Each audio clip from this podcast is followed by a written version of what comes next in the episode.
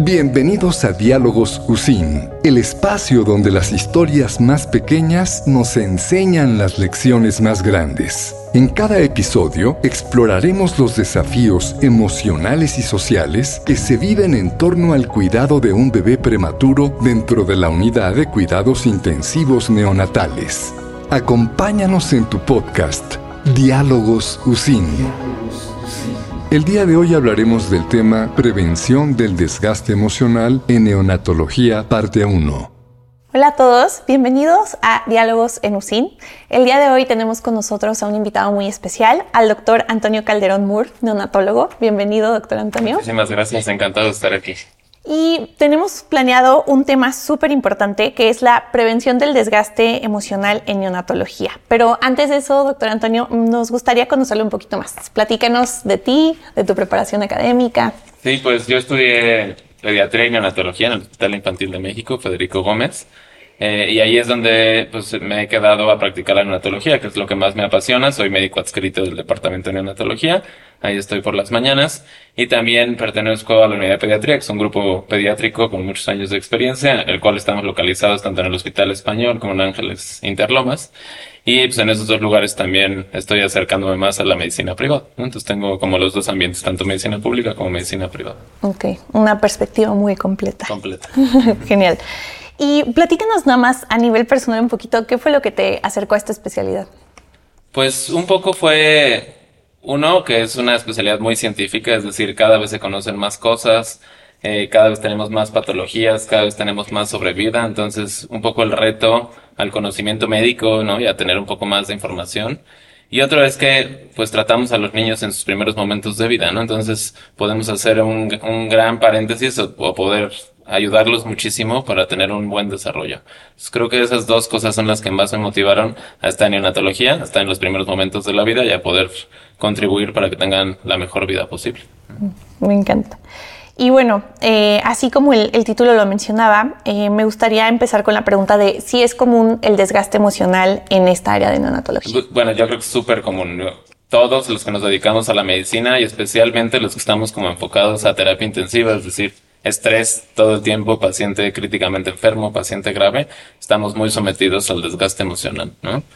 Y, y, y, este desgaste emocional, pues muchas veces se debe uno, sobre todo yo creo, a la sobrecarga laboral, ¿no? que, que, en muchos hospitales ocurre y creo que cada vez ocurre con, con mayor frecuencia porque esa sobrecarga laboral pues se va asociando un poco a procesos administrativos que a lo mejor al médico no le tocarían tanto, pero que el médico acaba haciendo, ¿no? Entonces creo que esas dos cosas han hecho que cada vez más veamos pues esta sobrecarga emocional y este desgaste emocional que, que pues nos puede llevar a no tener los resultados que queremos en el paciente. Claro. ¿Y cuál es tu experiencia de cuál es el impacto a largo plazo de este desgaste emocional? Pues yo creo que el principal impacto que, que tiene este desgaste emocional es, es, no poder dar todo lo que tienes en, en favor de los niños, ¿no? Generalmente lo que, lo que ocurre al principio tal vez es que tengas pues cansancio, poca energía, tal vez no ganas de llegar a tu, a tu lugar de trabajo, pero conforme esto pues va acentuándose y conforme va aumentando, creo que inclusive pues puedes llegar a pensar que, que no, lo que estás haciendo o lo que das no es suficiente y que tal vez no vale la pena hacerlo porque no hay resultados tan tangibles, ¿no? Y, creo que entonces es un, una bola de nieve que te va llevando a que cada vez te sientas peor, ¿no? Entre que tienes mucho trabajo, estás muy estresado, tienes procesos que no solamente tienen que ver con el, la atención directa del paciente, y además sientes que lo que haces pues no sirve, ¿no? O no da los frutos que quieres. Entonces creo que eso es súper frecuente y, y, cada vez está peor, ¿no? Cada vez hay más desgaste emocional. Y frustración, ¿no? También por lo que comentas. Frustración porque al final a lo mejor trabajas más tiempo del que tienes que trabajar y sientes que pues no obtienes lo que, lo que quieres, ¿no? Lo que necesitas y que tal vez tu trabajo no es tan recompensado. Claro. Y, por ejemplo, e, en esta pregunta me gustaría que nos plantearas eh, dos, dos escenarios. Uno como qué es lo que sí pasa y qué sería lo ideal, ¿no? En cuestión de cuáles son los recursos de apoyo emocional disponibles para los profesionales de salud. Pues creo que en eso estábamos todavía muy, muy en pañales.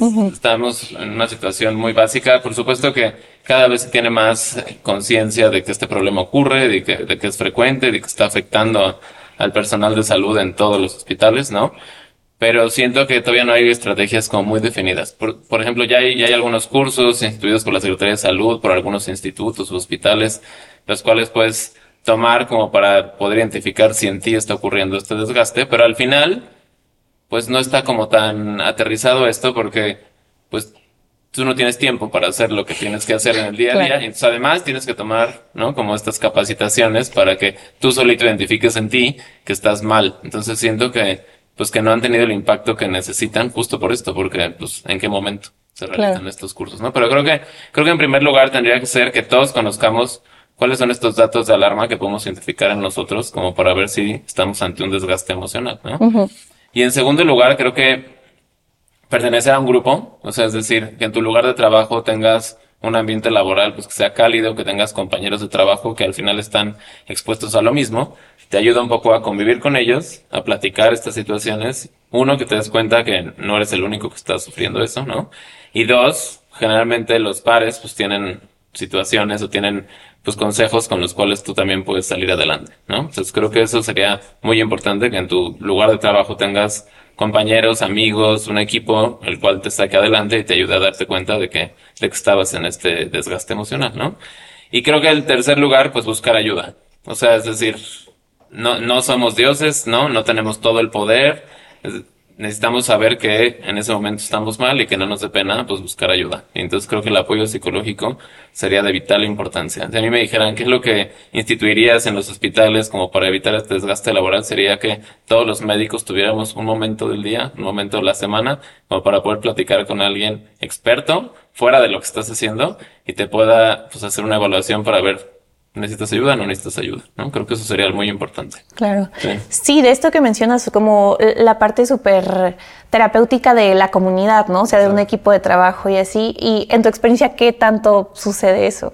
Pues yo creo que, o sea, en mi experiencia personal sucede mucho. Creo que soy afortunado de estar en lugares en donde sí, por supuesto, hay este apoyo de los padres, estás trabajando en un grupo, estás trabajando en una familia, ¿no?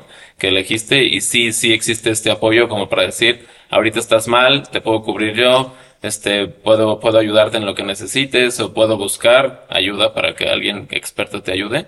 Pero sí es cierto que sobre todo conforme más aumenta la carga de trabajo, tal vez también los pares están menos dispuestos o tienen menos tiempo tal vez como para ayudarte, ¿no? Entonces creo que yo me siento en una situación afortunada, pero creo que no es la generalidad. Creo que en gran parte de los lugares no existe este apoyo, ¿no? Que puede, que puede hacer que tus compañeros te saquen adelante. Ok. Y hace, hace un momento habías mencionado como las señales de alerta temprana del agotamiento emocional. ¿Hay algunas que nos quisieras compartir? Sí, yo creo que, yo creo que lo principal es que te estás dedicando a hacer lo que más te gusta en la vida, ¿no? Estás cumpliendo tu meta de atender recién nacidos, recién nacidos críticamente enfermos, prematuros, lo que tengan. Y si te levantas todos los días sin ganas, ¿no? Buscando cualquier pretexto para no llegar este, llegas y cualquier cosa desde el principio te molesta, ya no puedes, ¿no? Dar todo lo que tenías. Creo que esos son los signos tempranos como para decir algo me está pasando porque lo que me gustaba mucho, ahora ya me está pesando, ¿no? Y a lo mejor mi mejor día de la semana va a ser el día que no voy al hospital. Entonces, si ya están, estamos sufriendo eso, que todos tal vez lo podemos sufrir en algún momento, entonces hay que buscar ayuda, ¿no? Antes de que lleguemos a ese punto en el cual, pues entonces hay ausentismo porque, pues no quiero ir a trabajar, ¿no? Porque a lo mejor siento que lo que hago no sirve, ¿no? Antes de que lleguemos como a ese punto en el cual ya no solo estoy teniendo repercusiones en mí, sino que a lo mejor ya va a repercutir en el cuidado de los pacientes, ¿no? Claro. Y no esperemos nunca, nunca llegar a ese punto. Claro. Y en tu, tu experiencia personal, ¿has, ¿has vivido algún episodio así y cómo le hiciste frente? Sí, claro. Yo creo que pues hay, a lo mejor todo nos pasa en, las unidades de cuidados intensivos que de repente llegan como en racha pacientes muy graves, ¿no? tal vez pacientes muy graves que, que en los cuales tuviste que dar mucho de tu tiempo y que a lo mejor los resultados no fueron los esperados, ¿no? Y creo que en ese momento puedes empezar a tener este desgaste. Sobre todo creo que actualmente la carga administrativa también juega un factor muy importante, ¿no? Porque al final tú quisieras solo dedicarte al paciente y al final tienes muchas otras cosas que tienes que hacer que te impiden llegar a hacer lo que más te gusta, que es estar en contacto con el paciente. Entonces, por supuesto que lo he sufrido, creo que todos lo hemos sufrido.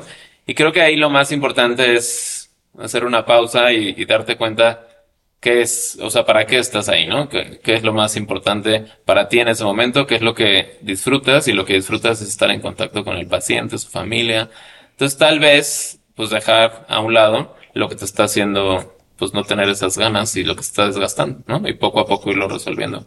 Creo que eso es una parte muy importante y por supuesto la vida profesional siempre va a ser importante. Es decir, si ya sientes que tú solo no puedes, no pasa nada, hay que buscar ayuda y esa ayuda generalmente en poco tiempo te ayuda a volver a salir ¿no? y, y a poder dedicarte a lo que más te gusta incluso como comentas, solamente validarlo, ¿no? O sea, como el poder quizás verbalizarlo, decir como me estoy sintiendo así. Exacto, ¿no? Que muchas veces sentimos que somos los únicos que vamos a poder estar ahí para el paciente y a lo mejor si yo no estoy, ¿quién lo va a cuidar? ¿No? Entonces muchas veces te, empiezas a hacer, eh, estar en esta bola de nieve que, que nada ayuda. Y la verdad es que al final siempre hay alguien que puede estar con el paciente, tú te mejoras, te quitas ese desgaste y otra vez regresas y lo vas a hacer mucho mejor.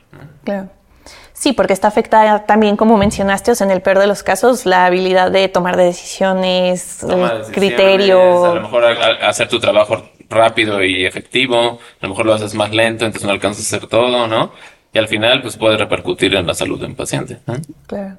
Sí, o sea, creo que gran, gran consejo este que nos das, el de siempre acudir a, ayuda profesional y pues tener, y también esto, eh, los, gran parte de los que nos van a escuchar son, son pares tuyos, ¿no? Son otros neonatólogos y que sepan que pues todos están atravesando eso, que es un ambiente sumamente complejo, que son situaciones bien críticas y que esto sirve mucho, ¿no? Y además es, es, es muy curioso que, que, ya en todos los estudios que han salido y todas las encuestas que se hacen y y toda la, frecuencia de este desgaste, después de cinco años de estar trabajando es cuando más se da el pico de desgaste. O sea, parecería que a lo mejor es al principio que no estás como tan enganchado y a lo mejor no sabes todos los, los trucos que hay que hacer durante tu vida profesional, pero no, conforme más tiempo pasa, es mucho más alto esta incidencia del desgaste. Entonces creo que tal vez tenemos que hacer conciencia de que pues no está mal pedir ayuda, aunque en los años pasados hayas hecho muy buen trabajo, mejor puede haber un año en el que pues ya no lo estás haciendo bien. Ok, y esta, esta cifra que mencionas, o sea, a los cinco años está como que marcado eso. A los cinco años empieza a aumentar, inclusive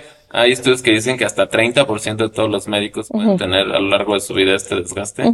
Y aumenta mucho más conforme más tiempo te dedicas a esto. Entonces, es un hecho que pues por, supuesto no puedes poner una barrera ante todo y, y, todo se resbale o todo se refleje. Al, final te empieza a afectar y te va afectando y se va acumulando ese, ese daño. Ok, qué, qué, dato tan interesante porque sí, habrá quien pueda pensar como, ay no, pues ya tiene mucho tiempo haciéndolo, ya va a ser mucho más fácil. Ajá, ya estás curtido incluso. No, y eso, eso es una realidad que no. Claro, ok.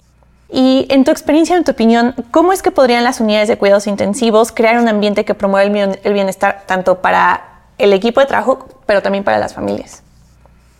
Pues creo que esa, pregunta tiene una respuesta muy complicada, porque, pues en primer lugar, el, el, el principal desgaste emocional, la, o sea, la causa principal de este desgaste es la sobrecarga de trabajo, ¿no? Entonces, al final, es difícil como contrarrestar esto porque al final, pues se necesita dinero y presupuesto para que haya más personal, ¿no? Pero bueno, al fin, creo que, creo que eso se puede suplir un poco hablando de hacer equipo. O sea, es decir, quien sabe trabajar en equipo y trabaja en equipo dentro de una unidad de cuidados intensivos, pues el, el, trabajo va a ser mucho más fácil, ¿no? Es decir, a lo mejor yo tengo tres pacientes, el otro tiene seis, los míos no están tan graves, los de, los de la otra persona sí. Entonces podemos ayudarnos y, y, si haces ese, ese grupo con tus pares, la verdad es que creo que eso disminuye mucho el estrés, ¿no?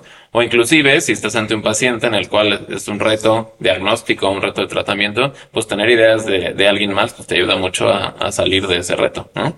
Entonces creo que uno, hacer equipo sería lo, lo mejor. Dos, me parece que sí, las prácticas o las directrices de las instituciones pues tienen que ir cambiando, ¿no?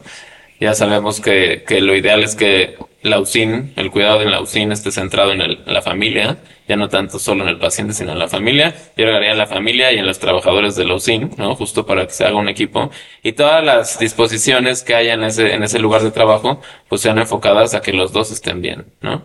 A que la familia y el paciente estén bien y a que el, el médico esté bien. Entonces creo que sobre todo es hacer buen equipo, evitar la sobrecarga de trabajo con cuestiones que no tengan que ver tanto con el paciente, cuestiones más administrativas. Y pues en tercer lugar, creo que en todos los lugares donde se vean pacientes críticos debería haber un servicio pues de psicología encargado no solo valorar a los papás y a los, ¿no? A los papás y a los familiares que estén rodeando a este paciente grave, sino de también pues estar al pendiente de, de los médicos, del personal de salud, de todos los trabajadores, enfermeras, este, técnicos de inhaloterapia, todo lo que esté en contacto con estos niños, justo para que pues detectemos al que esté en este desgaste emocional y se pueda curar a tiempo. Muchas gracias por sintonizar Diálogo Susin. Lo esperamos en el próximo capítulo.